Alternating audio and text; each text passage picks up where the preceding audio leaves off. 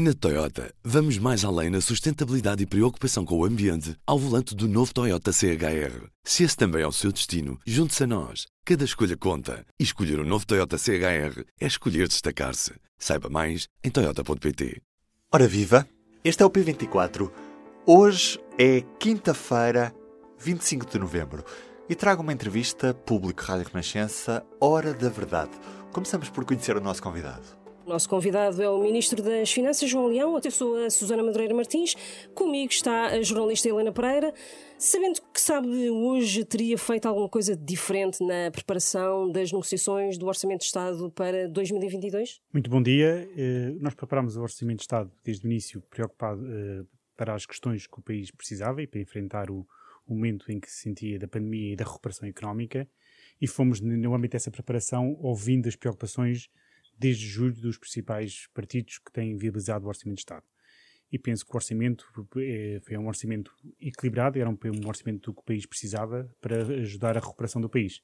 E, nesse sentido, eh, foi reconhecido que era um orçamento, penso que, que há esse reconhecimento, que era um orçamento eh, com uma preocupação social forte, apostado na recuperação económica, com a ajuda do PRR, era um, país, um orçamento que o país precisava não fazia diferente. Portanto, acha que depois das eleições de 2022, em janeiro, caso o Partido Socialista vença, mas sem maioria absoluta, há condições de confiança suficientes para regressar a essa parceria com uh, eh, PCP e Bloco de Esquerda e às negociações com esses partidos?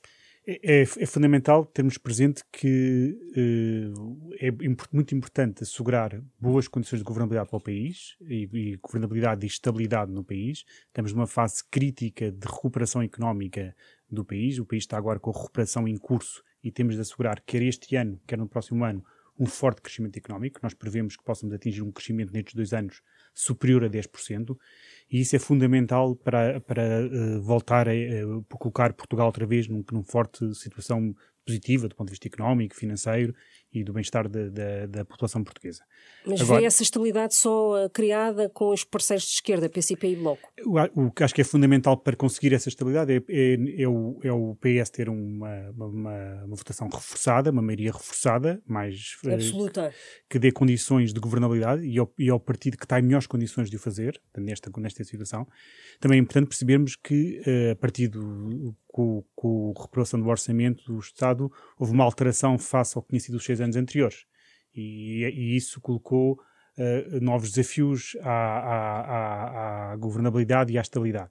E então, neste mas contexto. Está a reconhecer que, desculpe, eh, que a relação com o Bloco de Esquerda e com o PCP ficou de algum modo afetada. A confiança e o trabalho. É, é, é, penso que é inegável para todos que a reprovação do Orçamento de Estado tem o seu significado. Ou seja, um caminho que foi feito seis anos importante, que foi feito de, e foi um caminho que em 2019 os portugueses uh, validaram e, e, deram uma votação muito forte a, a, estes três partidos, e em particular ao PS, e que no fundo queriam manter uma solução de governação que desse os mesmos caminhos positivos que tinham sido conseguidos até 2019 com a reprovação do Orçamento de Estado, eh, torna-se cada vez agora mais importante as questões de como é que se assegura a governabilidade e a estabilidade num momento crítico. Em breve o, Parlamento é dissolvido e o país fica a viver em duodécimos. Quando é que será possível nós termos um orçamento uh, e quais são as maiores dificuldades que o senhor, como Ministro das Finanças, vai enfrentar agora durante estes meses de governação com o governo em gestão e em duodécimos? Portanto, relativamente à primeira parte da questão, entendemos que é possível apresentar um orçamento ainda durante o mês de março. Será feito em tempo recorde. Uh, e será, ser aprovado em abril? Uh, será aprovado uh, para aprovar em março, aprovado será aprovado em, em apresentado em março, será aprovado final de abril em, ou ainda em maio e entrar em vigor por essa altura.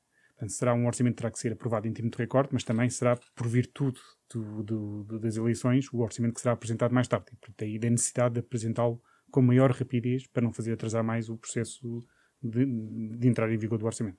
Dif portanto, aí é muito crítico ter a capacidade de ter um orçamento rapidamente uh, pronto e para entrar em, em, em vigor o mais cedo possível, para não atrasar o processo de recuperação fundamental para o país. Uma das dúvidas que temos é, por exemplo, onde é que vai buscar o dinheiro para os aumentos salariais da função pública. Isso ainda não foi esclarecido.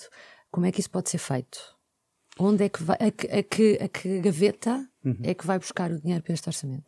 Portanto, para este um, aumento salarial? Isso é, a segunda parte da questão que é muito importante. O que é que, como é que vamos executar o orçamento em duodécimos? Como sabe, no orçamento duodécimo nós podemos executar 1 sobre 12 em cada mês em relação a cada ministério ou em cada programa orçamental. Mas isto é um acréscimo de despesa. É um acréscimo de despesa. Agora, o que nós entendemos tem, tem, tem, que ser visto do ponto de vista também orçamental, mas do ponto de vista também do que se espera de um governo que está nas condições do atual. Esperemos tomar no início do ano as medidas que são habituais de tomar no início do ano, são medidas de regulares de que se espera que se tomem todos os anos, que têm a ver com a atualização de salários, de pensões e medidas sobre o salário mínimo. São medidas que têm a ver com aquilo que se, habitualmente se faz no início do ano medidas de natureza mais extraordinária que refletem opções políticas que estavam previstas no Orçamento de Estado, aí entendemos que o momento adequado para as apresentar será na altura de, do, quando se o governo voltar a ser um governo uh, do, do, Partido Socialista, uhum. como se espera, uh, que, que, seja apresentado nesse contexto e que, que as medidas sejam apresentadas, as medidas de natureza mais estrutural no âmbito do orçamento para 22. Agora, respondendo à sua questão, na, na, na parte do orçamento e do décimos, no que toca às prestações sociais, a lei de enquadramento orçamental dá uma flexibilidade no sentido da antecipação dos duodécimos. Toca, eh, no que diz respeito à atualização de pensões, que está prevista na lei, e que o Governo vai, eh, vai fazer a atualização de pensões tal como está prevista na lei. Uhum. Aliás, desde 2016 temos feito todos os anos a atualização de pensões. No que, que, toca às despesas com pessoal, nós temos a flexibilidade não da lei de enquadramento orçamental, mas tem a ver com a aplicação de um dozeavo do décimos, e nós sabemos que em cada mês, devido aos subsídios de férias e Natal, aplica-se menos de um sobre dozeavos, que dá aqui a margem necessária para fazer a tal atualização regular dos salários. Ah, com base nesses subsídios que, ok, isso é suficiente para garantir o 0,9% Isso dá, eh, segundo a nossa avaliação e a nossa estimativa, é exatamente o necessário para conseguir assegurar isso. Não dá, não dá margem para outro tipo de alterações, mas permite essa atualização em função do valor da inflação. Hum. Qual é o valor de, que isso representa de, do aumento salarial? Portanto, neste momento, a estimativa que temos para a, para a inflação, que se vai verificar em novembro, é de 0,9%, temos que aguardar até o final hum. do mês e que será uma, uma despesa que nós assumimos no Orçamento de Estado do próximo ano de cerca de 225 milhões de uhum. euros. Uhum. E, e, um agravamento da, da, pandemia com o governo a funcionar em duodécimos não vai dificultar uh, a, a, gestão? Imaginemos que são precisos mais apoios às empresas, por exemplo, e uh, alargar o layoff. Sim, nós partimos neste momento do orçamento para 21 que tinha alguma capacidade a esse nível de, de responder perante a pandemia. Um, é importante aqui uma dimensão é que, por um lado, os, os últimos números que temos uh, que vêm da, dos indicadores de conjuntura sobre a evolução económica ainda são bastante positivos para Portugal. Há o desafio que nós não podemos ignorar, que nem toda a Europa, até mais do que em Portugal, a pandemia está Uh, o, o, número de casos de, de, Covid estão a aumentar significativamente e em algumas zonas da Europa, em particular na Europa Central e Leste, estão a começar a acontecer alguns, alguns medidas de confinamento que afetam a atividade económica nesses países. Bastante apertadas até. Bastante apertadas, é? e nomeadamente na Áustria e alguns uhum. outros países eh, que estão a avançar para esse tipo de medidas. Agora, em Portugal, nós temos uma diferença face a esses países, é que temos uma taxa de vacinação muito mais alta. Nós temos neste momento cerca de 87% da população com a vacinação completa. Isto o que nos permite fazer é que, e os dados dos, dos, dos peritos e dos dados científicos nos dizem que tendo a vacinação completa, a percentagem de pessoas que, que, que têm sintomas graves que implicam uh, a sua hospitalização ou, ou ida para os cuidados intensivos reduz drasticamente. Portanto, isto cria em Portugal a expectativa de que não sejam necessárias, vir a ser necessárias medidas que afetem muito a atividade económica, que não têm Covid. E mais, empresa, por... e mais apoios às empresas ou não? Neste momento, o, o, a, nós temos os apoios às empresas já montados e preparados em função das medidas que forem tomadas. Portanto, neste momento não antecipamos necessidade de medidas que afetem diretamente a atividade das empresas, mas se a pandemia começar a afetar a atividade das empresas e a receita, as medidas estão em, estão em vigor e tem mecanismos até automáticos, em alguns casos, que permitem reforçar os apoios dessas empresas. Que não é preciso portanto, portanto no caso da retoma da progressiva do layoff, em função das medidas, da evolução da atividade das empresas afetada pela pandemia ou de medidas que sejam tomadas, automaticamente se, se despletam esses mecanismos de apoio às empresas. Então quer dizer que isso é possível sem passar por lei da Assembleia da República, a renovação de alguns uh, é, incentivos das empresas? Isso, é possível caso, se venham, okay. caso a pandemia venha a afetar significativamente a atividade das empresas ou haja medidas uhum. de confinamento sobre essas empresas. Deixa... Mas que neste momento não, não se espera, nesta fase não é expectável que se venham a ser necessárias esse tipo de medidas, porque, repito, a vacinação é, tem uma, uma taxa, há, há, há, estudos que sugerem que a vacinação reduz até 10, em 90% a quantidade de pessoas que chegam às UCIs ou, ou, ou, ou mesmo o número de mortes por Covid.